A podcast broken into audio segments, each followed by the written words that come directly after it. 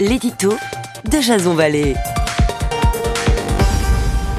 Bonjour, nous sommes le 29 mai 2019 et voici le titre de mon éditorial qui s'intitule Parler pour ne rien dire. Attentat, attaque ou œuvre d'un déséquilibré, les zones d'ombre sont nombreuses après l'explosion vendredi dernier d'un colis piégé dans l'épicentre de Lyon à proximité de la place Bellecour. Socrate disait tout ce que je sais, c'est que je ne sais rien. Cette citation pourrait aussi bien s'appliquer aux chaînes d'information continue.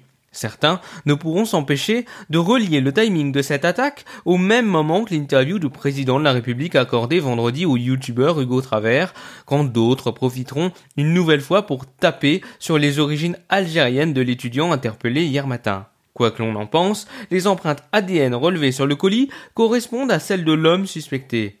Laissons la justice faire son travail, n'en déplaise aux deux actuels et ex-ministres de l'Intérieur qui essaient en vain de récupérer à leur compte cette affaire. Le procureur est le seul à pouvoir décider de rendre public certains détails de l'enquête. Bienvenue dans la politique spectacle où tout est bon pour se mettre en valeur au détriment des victimes.